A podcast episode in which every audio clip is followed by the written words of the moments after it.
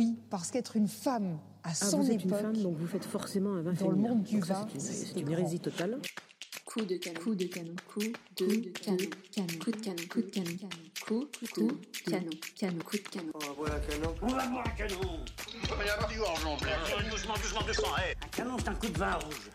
J'avais bien compris. Le mot revient souvent dans votre langage. La femme est très investie non seulement dans la production, mais également dans la consommation des vins.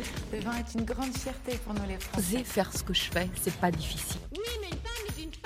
Allez, en place. Je suis Eva Baginski et je vous présente Coup de canon, le nouveau podcast dédié aux femmes et au vin, qui mettra en valeur ces femmes passionnées. Oui, parce qu'une femme avec un verre à la main, ça, c'est canon. On se disait qu'on boirait bien un dernier canon pour clôturer la saison.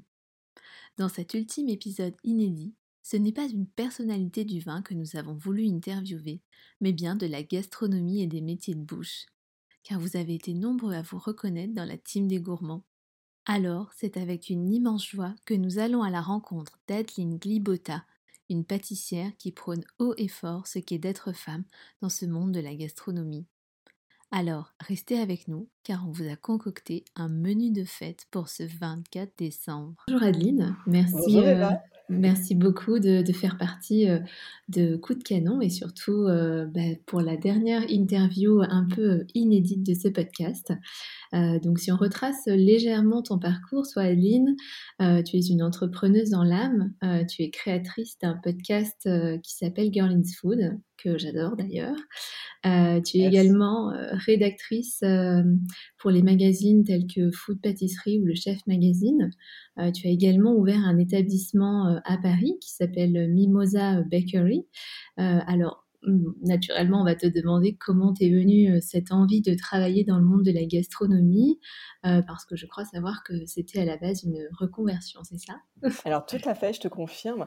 Euh, en fait, j'ai travaillé euh, pendant dix ans dans, dans la com, avant, dans, dans le secteur institutionnel. Ouais. Et, hum, mais j'étais pa- passionnée de gastronomie et en particulier de pâtisserie. C'est ça vraiment que, que j'aimais faire.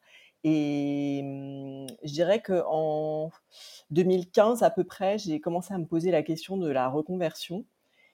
Et, c'est ce que j'ai effectivement fait en 2017. Euh, j'ai passé une année à Ferrandi pour passer mon CAP pâtissier. Et, euh, ensuite, j'ai ouvert ma boîte qui s'appelle effectivement Mimosa Bakery Paris, qui est euh, une entreprise euh, de traiteurs en fait euh, pour des événements en B2B, Euh, donc plutôt des événements d'entreprise. Euh, et c'était mon activité principale jusqu'au Covid en fait, jusqu'à mars 2020. Euh, et voilà, donc j'avais j'avais lancé mon podcast un petit peu avant le, confinement, ce qui en termes de, timing était une, une chance, puisque bah, forcément du jour au lendemain, mon activité principale s'est arrêtée. Et donc c'est comme ça que j'ai vraiment développé mon activité plus journalistique. D'accord, ok. Et donc aujourd'hui, euh, on, peut dire que ça a toujours été une passion, on peut parler d'une vocation, et, pourquoi justement euh, spécifiquement la pâtisserie? Euh, moi, je, je suis un, un vrai bec sucré en fait. euh, c'est vraiment ce que j'adore manger avant tout, et, et ce que je, je- je fais, ce que je crée, c'est euh, avant tout des, des choses que j'aime manger.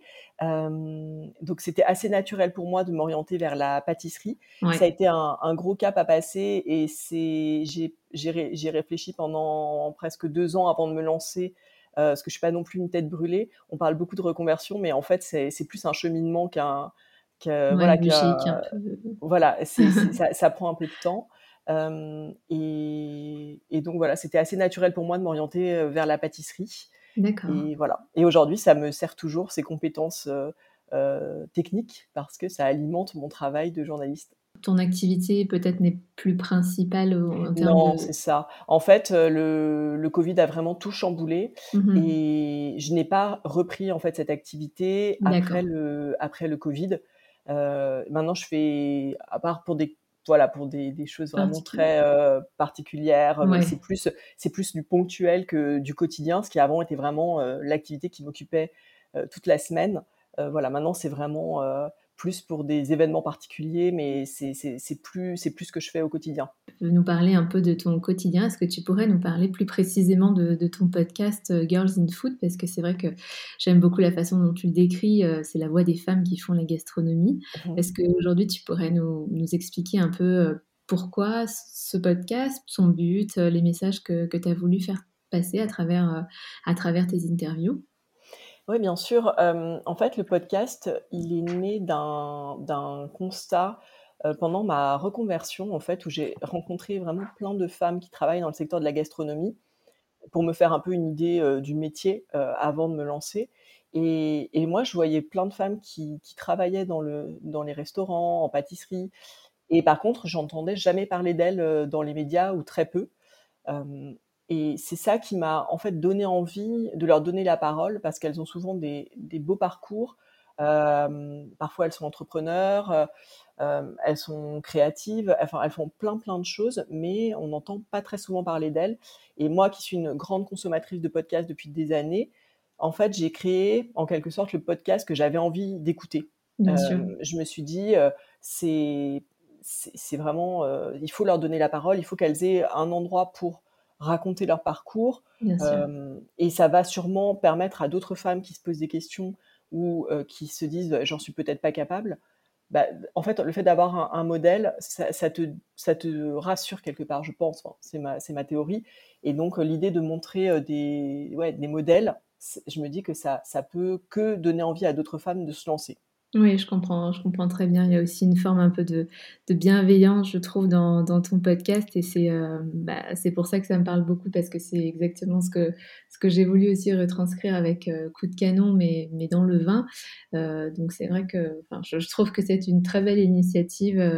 que, tu as, que, que, tu as fait là. du coup, là, tu en es à quelle saison justement de Girl in Food? J'en suis à la saison 3 et j'ai maintenant, je dirais, une, entre 60 et 70 interviews au, compteur. ouais. C'est génial. c'est chouette. Là, le, podcast, voilà, il y a un, nouvel épisode toutes les deux semaines. avec en essayant de varier les, les, parcours, les profils, les métiers, pour que pour montrer justement toute la diversité et la richesse de la gastronomie et des femmes qui la font. Bien sûr. Donc on peut dire qu'aujourd'hui, toutes ces expériences euh, font de toi une femme euh, accomplie. Merci. Je ne sais pas si je peux le dire, mais en tout cas, c'est j'y travaille. si on se, on se rapproche un peu du, côté un peu plus sociétal de, ton podcast, euh, parce que c'est vrai que moi j'aime beaucoup généralement interviewer mes invités sur, sur ce genre de questions. Pour toi, si, si je te dis l'égalité des genres, l'égalité homme-femme, est-ce qu'aujourd'hui ça t'évoque, est-ce que ça t'évoque quelque chose? Est-ce que ça te motive pour, pour changer des codes? Voilà, je sais Est-ce qu'il est dur aussi dans le monde de la gastronomie de trouver sa place en tant que femme?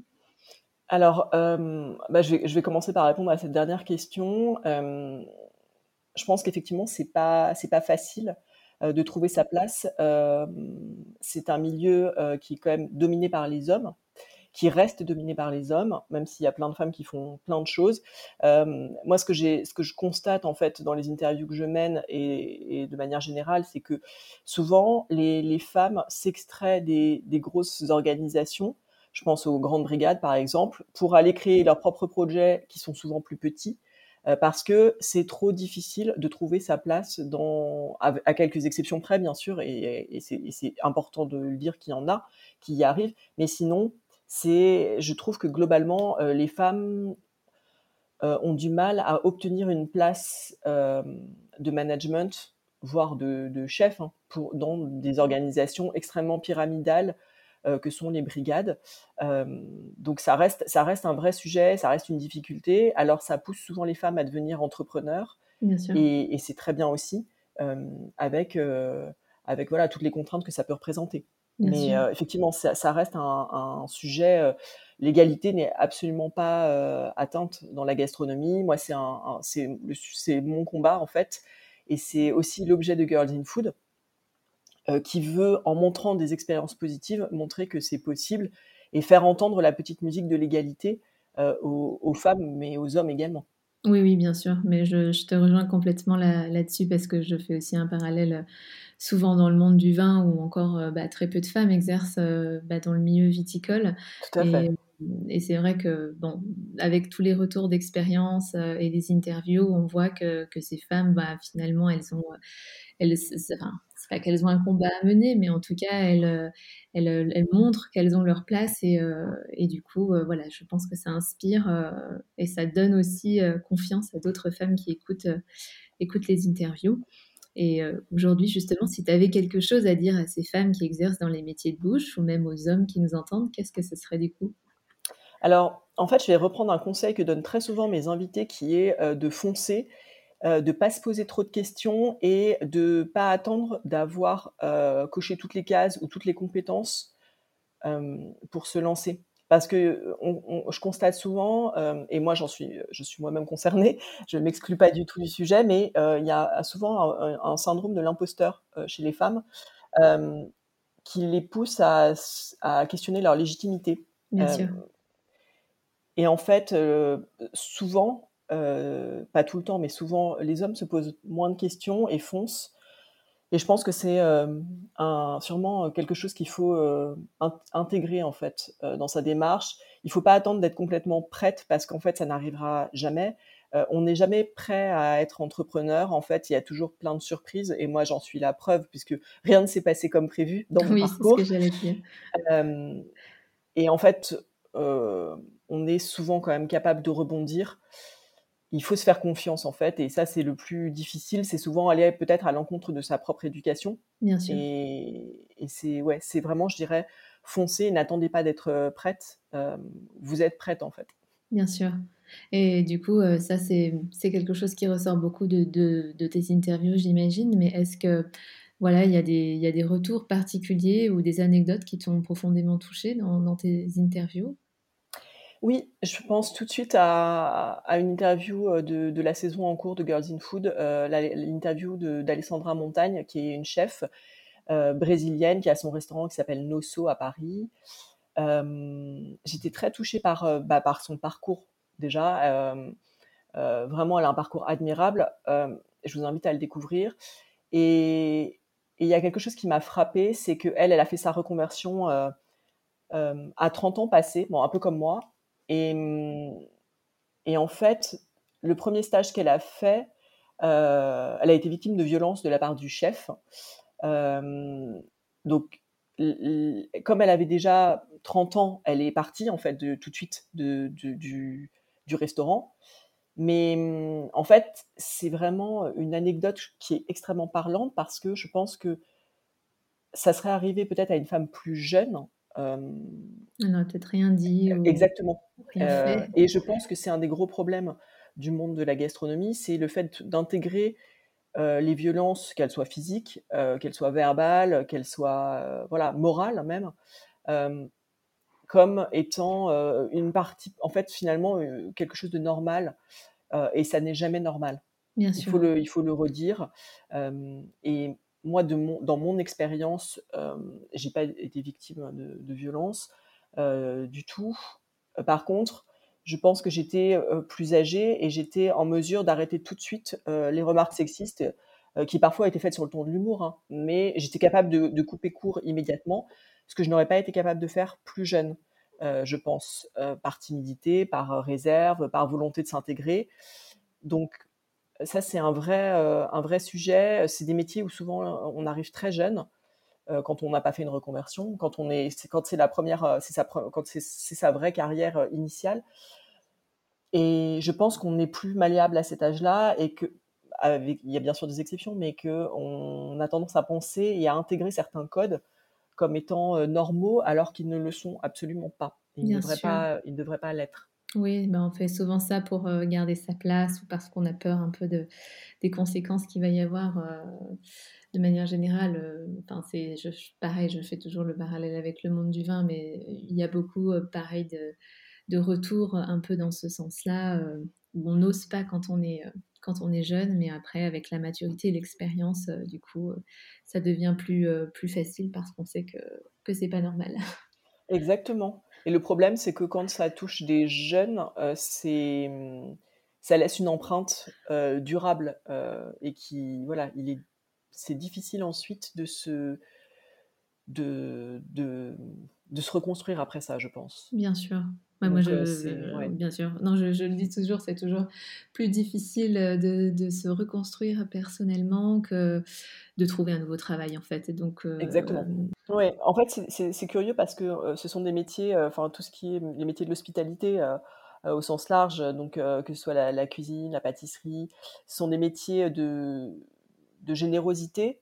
Et en fait, c'est totalement contradictoire avec certaines manières de faire, en fait. Bien sûr. Ça va même à l'inverse des valeurs qui devraient être, qui devraient être partagées.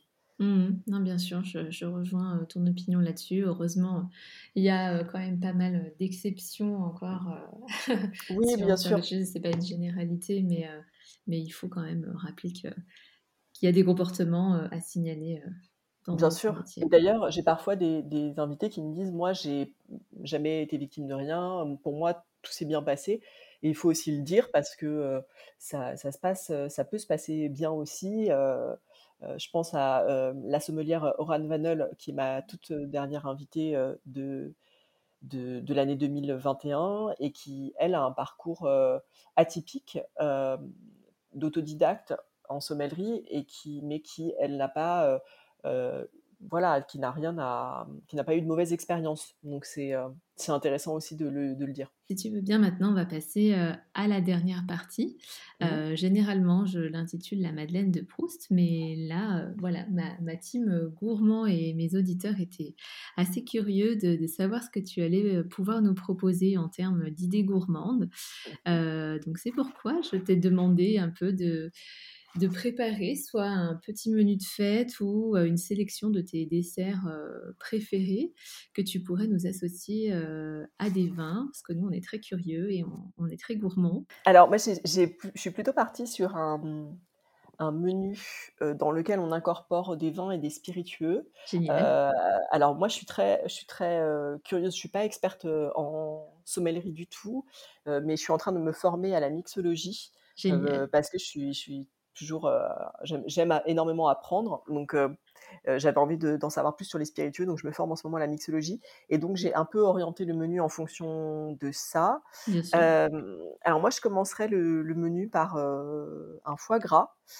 Euh, et notamment une recette que j'ai j'ai faite avec Noémie Tano du Château Saint-Ferdinand. j'adore Noémie. je crois que voilà, c'est c'est pareil. Moi, je, je trouve que c'est une, femme exceptionnelle. et du coup, j'ai pensé à marier l'un de ces vins avec un foie gras et d'ailleurs d'incorporer du vin dans la préparation du foie gras. Ah, Souvent, on, on, on, utilise du Porto voilà, dans le foie gras. Moi, j'ai utilisé le, vin de Noémie pour, pour, pour, faire, pour préparer mon foie gras. Mmh donc, bien sûr, j'associe ensuite le vin à lors de la dégustation. et le, dans le menu, et je pourrais te donner bien sûr plus en, plus en détail les, recettes, mais ensuite je, je proposerai une Saint-Jacques, des Saint-Jacques flambés à l'absinthe. Mmh. ça, c'est une, une idée d'un de, mes profs en fait de mixologie qui est un passionné d'absinthe. Moi, c'était un, un spiritueux que je connaissais très mal, et donc c'est une recette que je pense faire moi-même pour les fêtes. Ah, donc des Saint-Jacques flambés avec de l'absinthe et ensuite crémé pour faire un, une, sauce. Ah, c'est trop bon, on pense souvent au, Saint-Jacques, au Noï Prat ou des choses comme ça, mais, euh, mais là, l'absinthe, ouais, c'est très original. Voilà. et pour le dessert, donc qui est moi vraiment euh, peut-être la partie que je préfère, euh, je te proposerai une pavlova aux fruits exotiques. Mmh. avec un, un cœur de crème passion rhum. Miam Est-ce qu'on peut venir manger chez toi à Noël euh? Bien sûr, ou en tout cas, vous pouvez refaire les recettes chez vous. Euh, je te donnerai les recettes si tu veux. Ouais, génial. Comme ça, euh, les internautes seront sûrement contents de pouvoir, de pouvoir aussi pâtisser, cuisiner chez eux. Ce serait génial. C'est vraiment la, la, période idéale voilà, pour se faire plaisir, faire plaisir à, à ses proches euh, Ah non, et, mettre en, et mettre en avant voilà, des beaux produits. c'est génial. Bah, merci beaucoup en tout cas. Est-ce que, est-ce que tu aurais à tout hasard les références euh, précises, soit du, des vins de Noémie que tu, que tu choisirais, euh, de l'absinthe. Euh, du- alors pour, pour l'absinthe et pour le rhum, non. Pour, pour Noémie, je partirais sur sa cuvée F, voilà, qui, qui ira très très bien pour le, pour le foie gras. Eh ben écoute, euh, Mais je, je peux y réfléchir en tout cas, si, Non, si tu veux des références plus précises. non, mais il n'y a aucun souci. euh, Du coup, on, on note que ce, que ce sont euh, ces deux spiritueux qui pourront s'associer avec ce, ce- ce menu de fête. En tout cas, merci, euh, merci beaucoup, que nos auditeurs seront ravis. Merci à toi Eva. Merci à Adeline d'être venue faire parler le canon qui était en elle et d'être rentrée dans le coup. Si vous avez des remarques, des mots doux, ou si vous voulez simplement laisser une note sur notre podcast, surtout n'hésitez pas, car j'adore ça. Retrouvez cet ultime épisode et les épisodes précédents sur Ocha, notre site internet, Apple Podcast et Spotify. Allez, on se retrouve l'année prochaine pour une nouvelle saison de Coup de canon.